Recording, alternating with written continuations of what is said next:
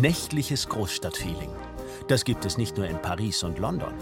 Auch Bayerns Großstädte funkeln mit Leuchtreklamen, angestrahlten Fassaden und Autoscheinwerferketten, die sich über die Prachtboulevards schlängeln. Großes Kino. Wie zum Beispiel auf der Münchner Leopoldstraße.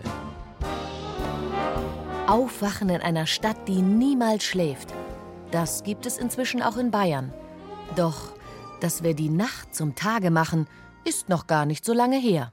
Bis vor wenigen hundert Jahren äh, herrschte in der Natur und auch in den Hütten der Menschen Finsternis, vollkommene Finsternis.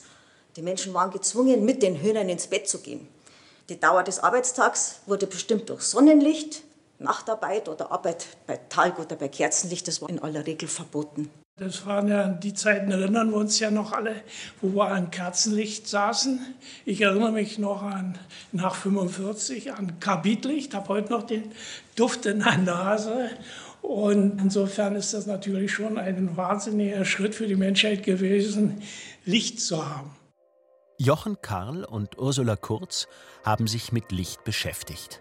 Sie sind Mitkuratoren einer Ausstellung zum Thema Lichtverschmutzung. Davon wird später noch zu reden sein. Doch wie kam das Licht überhaupt in Bayerns Städte, so dass man heute sogar von Lichtsmog sprechen muss? Nicht zu Unrecht spricht man vom finsteren Mittelalter. Die Stadttore wurden geschlossen.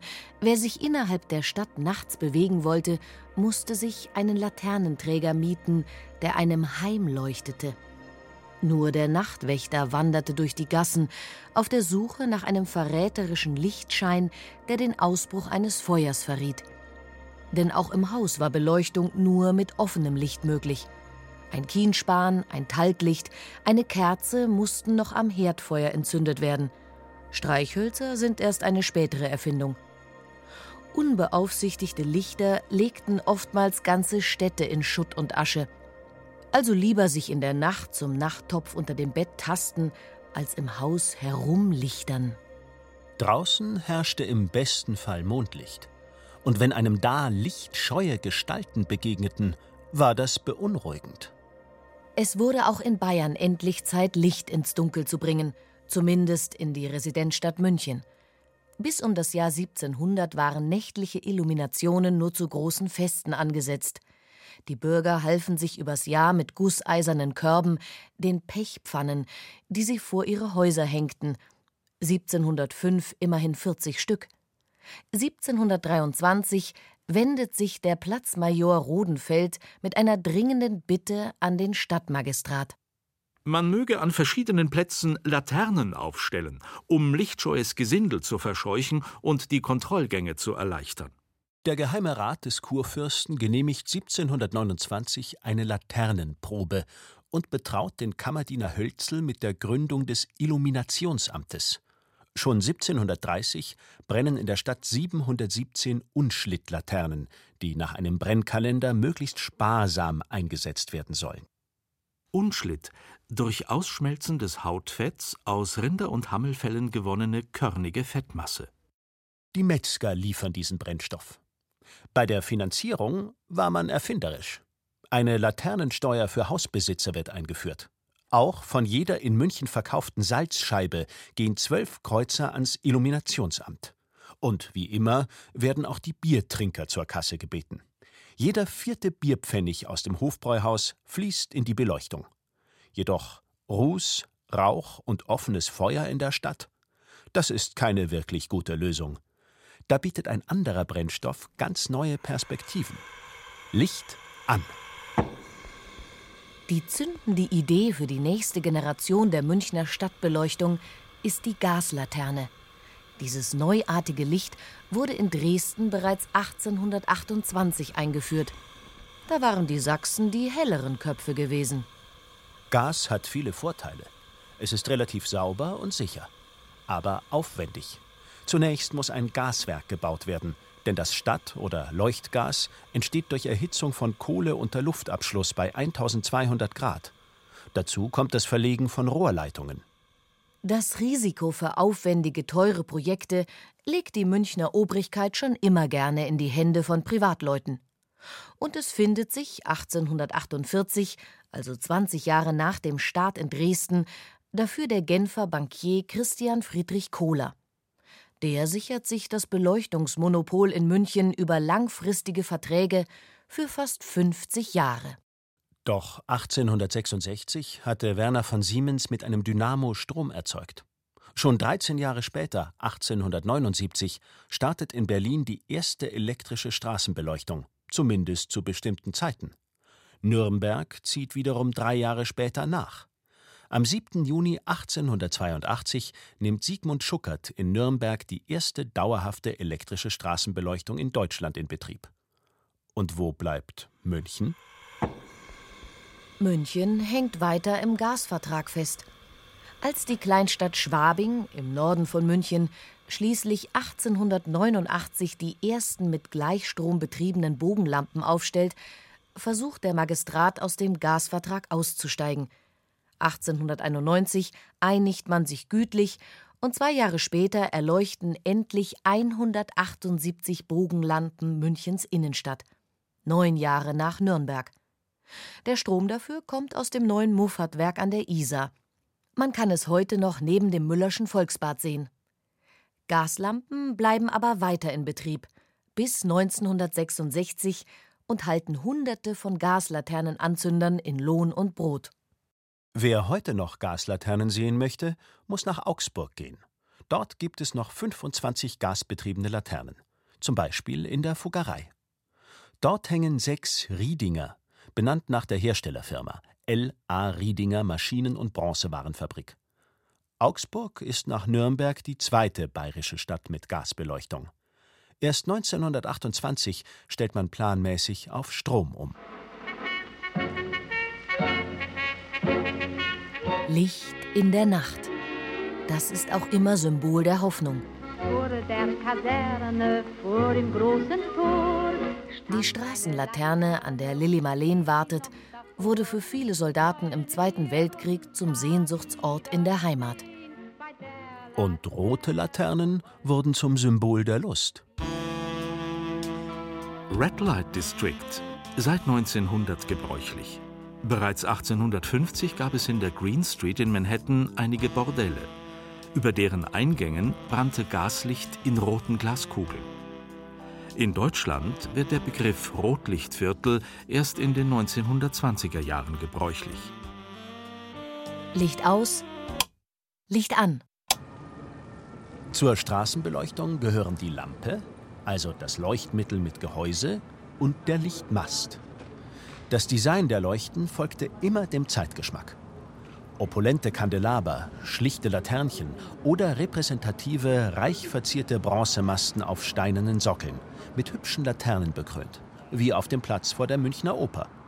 Oder hoch aufragende und am oberen Ende wieder elegant nach unten gebogene Bronzegussmasten, an deren Ende eine gelbe Kugel hängt, wie eine leuchtende Blüte. Ja, so wird die Ludwigstraße mit ihren klassizistischen Bauten nachts stilgerecht ausgeleuchtet. Und ist doch auch tagsüber ein Hingucker. Der Marienplatz hingegen besticht durch modernes Design der Olympiazeit. Schmucklose Masten, auf die man zwei etwas plattgedrückte Glaskugeln übereinander gesteckt hat. Doch wer plant eigentlich, was, wo, wie im öffentlichen Raum beleuchtet wird? Auskunft gibt der Chefredakteur der Fachzeitschrift Licht, Emre Onur. Tages- und Kunstlichtplanung wird überwiegend von Lichtplanern geplant, aber auch von Elektroplanern, Innenarchitekten und Architekten. In den Städten sind auch die Bereiche der Kommunen, wie zum Beispiel das Baureferat, für die Beleuchtungsplanung, aber auch für die Wartung der Straßenleuchten oder der Verkehrsleuchten verantwortlich. Die Lichtplaner entwickeln zum Beispiel auch Lichtmasterpläne, die es in einigen deutschen Städten gibt. Die Profession des Lichtplaners ist eigentlich noch recht jung. Es gibt in Deutschland, aber auch weltweit Masterstudiengänge zum Lighting Design. Wissenschaftler und Techniker bemühen sich ständig, die Leuchtmittel zu verbessern. Die ersten Kohlebogenlampen mussten ständig nachjustiert werden. Siemens erfindet eine selbstjustierende Lampe. Ab 1920 setzen sich in München nach und nach die elektrischen Leuchten durch. Nicht zuletzt, weil im Ersten Weltkrieg Kohle zur Gasherstellung knapp geworden war. Letztlich stehen 3400 Glühlampen, 3000 Gaslampen gegenüber. Im Zweiten Weltkrieg werden 80 Prozent dieser Leuchten wieder in Schutt und Asche gelegt. Beim Neubeginn setzt man auf modernste Technik. Die Neonröhre, eine Gasentladungslampe, tritt ihren Siegeszug an. Sie braucht nur ein Viertel der Energie wie Glühbirnen, wird nicht heiß, erstrahlt in reinstem Weiß mit hoher Lichtleistung und hat eine hohe Lebensdauer. Gerade in den kilometerlangen Tunneln, wo Hunderte davon 24 Stunden am Tag brennen, ist das entscheidend. Und die Entwicklung dauert bis heute an. Von der Leuchtstoffröhre zu sehr hellen Quecksilberdampf-Hochdrucklampen mit weißem Licht oder zu Natriumdampf-Hochdrucklampen mit ihrem charakteristischen gelben Licht, besonders geeignet für große Straßen. Heute das Highlight: lichtimittierende Dioden, sogenannte LEDs. Haben Neonröhren eine Lebensdauer von 16.000 Stunden, sind es bei LEDs schon 100.000 Stunden. Auch das Ein- und Ausschalten der Beleuchtung wurde in den 1970er Jahren modernisiert. Mussten 1958 noch allabendlich Radfahrer losfahren, um die Beleuchtungen in München anzuknipsen, wird seit 1972 zentral geschaltet. Licht kostet Geld. Schon kleinste Verbesserungen zahlen sich aus. In Münchens Fußgängerzone brennen 534 Leuchten und zwar jeweils 4100 Stunden pro Jahr. Durch moderne Technik konnten insgesamt 130.000 Kilowattstunden pro Jahr eingespart werden. In Euro 14.800 und in Kohlendioxid 135 Tonnen. In Nürnberg, beim Servicebetrieb öffentlicher Raum SÖR, sieht die Rechnung für den Betrieb und Unterhalt der 48.000 bestehenden Leuchten an öffentlichen Straßen, Wegen und Plätzen ähnlich aus. Seit Beginn der LED-Umstellung im Jahr 2011 sank der jährliche Energieverbrauch um 2,3 Millionen Kilowattstunden. Dies entspricht dem durchschnittlichen Energieverbrauch von 770 Haushalten mit drei Personen. Kostenersparnis gegenüber 2015 210.000 Euro. Die Stadt Regensburg entwickelte für die Altstadt zusammen mit den Firmen Osram und Siemens die besondere Retrofit-Lampe mit Linsensystem und diffusen LEDs, um die verwinkelten Gassen adäquat zu beleuchten. Das kam bei der Bevölkerung gut an. Doch energiesparende LEDs haben auch einen Nachteil. Wo Licht fast nichts kostet, wird es auch verschwenderisch eingesetzt. Die Nacht zum Tage machen ist schon seit langem als Problem erkannt. Diplom-Ingenieur Jochen Karl, Diplombiologin Ursula Kurz und Dr. Rudolf Schirl, Chemiker sowie Arbeits- und Umweltmediziner, haben zusammen eine Ausstellung zum Thema Lichtverschmutzung, Verlust der Nacht im Museum Wald und Umwelt in Ebersberg kuratiert. Doch was ist das eigentlich, Lichtverschmutzung? Wir haben deswegen hier zwei Aufnahmen aus dem Weltraum, die Nachtbilder über Europa zeigen. Und da sieht man mal eine Aufnahme von 1992 und man sieht eine Aufnahme von 2013 und sieht hier, wie deutlich hier die Steigerung zugenommen hat. Das heißt, da strahlt in den Raum ab. Und das nennen wir eigentlich Lichtverschmutzung oder Lichtmüll. Es gibt astronomische Messgeräte, um das zu messen, physikalisch. Das ist aber eine relativ aufwendige Angelegenheit. Und deswegen greift man oft zurück, was dieser Engländer Bordler in 2001 in England entwickelt hat, dass man sich geeinigt hat, also bei normalen klaren Wetter in der Nacht, Dunkelheit, mal die Sterne über dem eigenen Himmel zählt. Und somit gibt es jetzt eine Skala eben zwischen Ideal Wüste oder Hochgebirge bis über den Himmel einer Großstadt. Man muss nicht in die Wüste fahren. Zwei Sternenparks, einer in der Rhön und einer auf der Winkelmoosalm in den Alpen, ermöglichen es auch in Bayern nahezu ohne Kunstlicht den Sternenhimmel zu genießen. In den Lichtglocken unserer Städte ist der Fremdlichteintrag 4000 Prozent höher als dort. Vom Lärm weiß man seit langem, dass er schädlich für den Menschen ist. Doch Licht und Beleuchtung? Wie soll das schaden? Dr. Rudolf Schirl hat sich eingehend damit beschäftigt. Klar ist, dass der Mensch und alle Lebewesen schon seit Jahrhunderttausenden auf den Tag-Nacht-Rhythmus eingestellt sind. Und wenn man zum Beispiel jetzt Menschen, hier war ein Experiment in der Nähe vom Kloster Andex in einem Bunker, völlig einsperrt, ohne dass sie sehen, ob Tag oder Nacht ist, dann stellt sich automatisch etwa ein Rhythmus von 25 Stunden ein. Der Körper weiß dann ungefähr, was nimmt er als Tag, was nimmt er als Nacht, ohne überhaupt einen Himmel sozusagen zu sehen. Und es war circa ein Tag, deshalb heißt es auch circa Dian, der Rhythmus. Und wenn man davon ausgeht, dann weiß man eben, wenn man da jetzt drüber hinausgeht und die Störung macht und durch Kunstlicht diese normalen Rhythmen stört, hat man natürlich Probleme gesundheitlicher Art. Ich meine, ganz klar ist, bei Schichtarbeit weiß man das, dass hier dann zu Störungen kommen kann.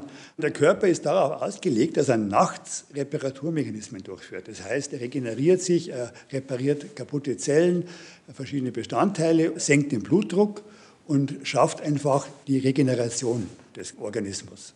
Wenn das nicht gestört wird, dann hat man eben Probleme. Das geht über Diabetes, Bluthochdruck. Manche behaupten auch, Brustkrebs, Prostatakrebs wäre auch eine Folge von langjähriger Missachtung des natürlichen Tag-Nacht-Rhythmus. Der Mensch könnte zwar durch technische Lösungen mit Lichtsmog umgehen, Tiere und Pflanzen können das nicht, sind ihm nahezu schutzlos ausgeliefert, weiß Diplombiologin Ursula Kurz. Bei den Pflanzen allein weiß man, dass die Vegetationszeit sich verschiebt, dass die im Frühjahr eher austreiben und auch im Herbst später ihre Blätter verlieren. Zu spät manchmal. Bei den Wirbeltieren haben wir ungefähr 30 Prozent, die nachtaktiv sind. Säugetiere sind zu 64 Prozent nachtaktiv. Vögel, das sind nicht nur Eulen, die nachtaktiv sind, sind auch fast 20 Prozent. Bei den Amphibien 93 Prozent. Dass da ein künstlicher Tag in der Nacht Auswirkungen hat, leuchtet ein. Und bei den Insekten ist es, kann man sagen, noch schlimmer.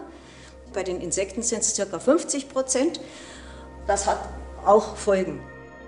Den Vögeln suggerieren künstliche Lichtquellen eine Art Vordämmerung und sie fangen früher an zu singen als im Wald. Sie bekommen dadurch viel zu wenig Schlaf. Ganz schlimm wirkt sich Kunstlicht auf Zugvögel aus. Zugvögel, die orientieren sich beim Fliegen in der Nacht an den Sternen und am Erdmagnetfeld.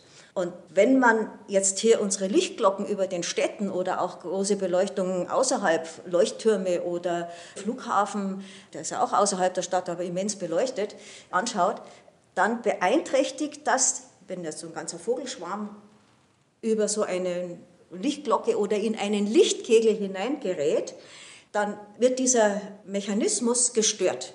Dann sind die quasi geblendet, ist dieser ganze Schwarm orientierungslos.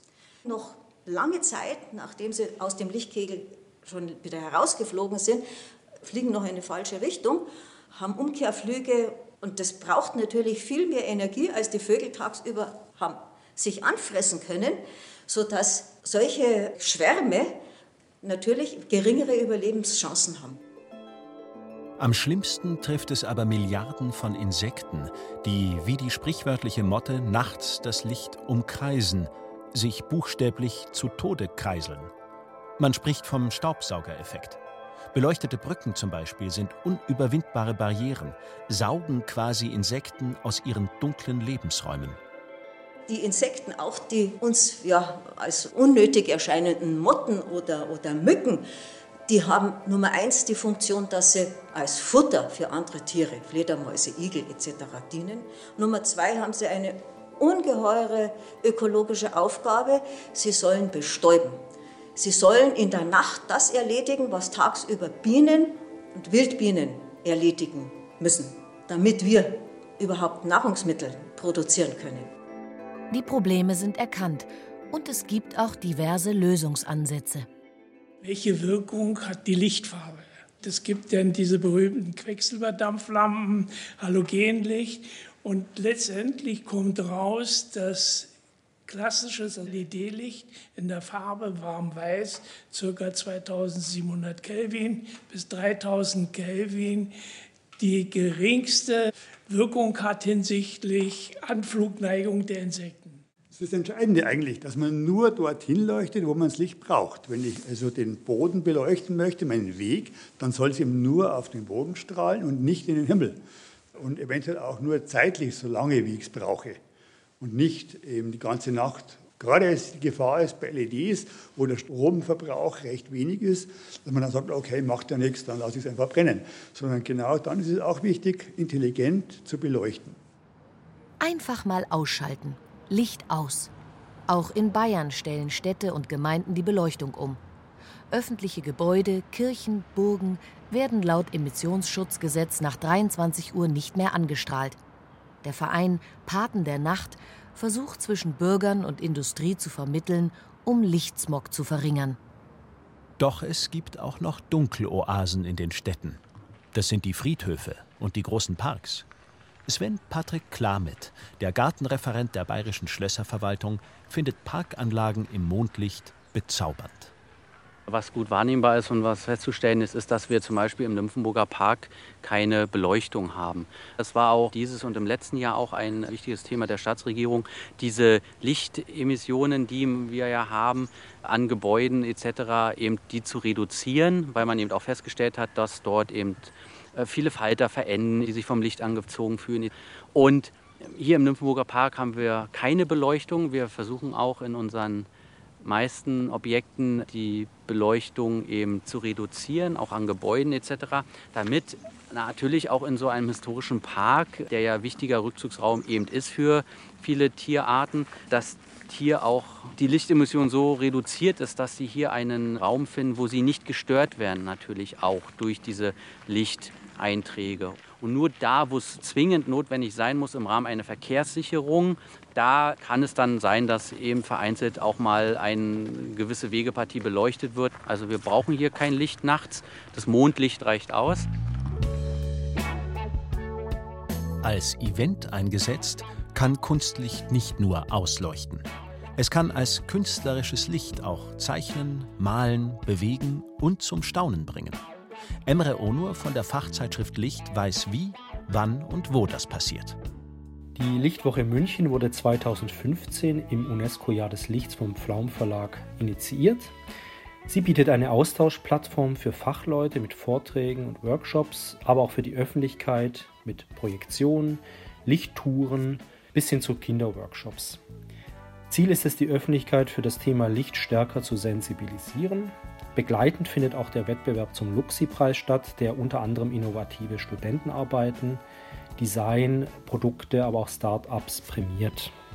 Bei der nächtlichen Illumination und Projektion von Gebäuden eignen sich natürlich Wahrzeichen und Denkmäler, auch stadtprägende Architektur, aber auch kleine und unbekannte Orte, Plätze und Gebäude, auf die man aufmerksam machen möchte mit Licht. Wichtig ist immer, dass das Licht den Bezug zu dem Ort oder Gebäude herstellt. Dass man eine Geschichte, eine Story erzählt, was hinter den Mauern zum Beispiel passiert. Das ist, glaube ich, für den Künstler auch immer sehr wichtig. Man kann mit Beamern und Projektoren so ziemlich alles auf Fassaden projizieren. Fassaden beispielsweise virtuell einreisen lassen, auch die Fenster aussparen bei der Illumination. Man kann interaktiv die Zuschauer einbinden oder auch musikalische Beiträge. Es muss auch nicht immer groß und bombastisch sein, auch eine leise Illumination kann sehr viel bewirken. Lichtkunst, Lichtfestivals und Illumination in Bayern findet man jährlich bei der Lichtwoche München im Herbst. Es gibt auch Lichtkunst in Weilheim beispielsweise oder ein ganz großes Lichtkunstfestival ist Kronach leuchtet. Es gibt aber auch sehr schöne Lichtkunst in Augsburg oder Fürstenfeldbruck. Das sind nur einige Beispiele.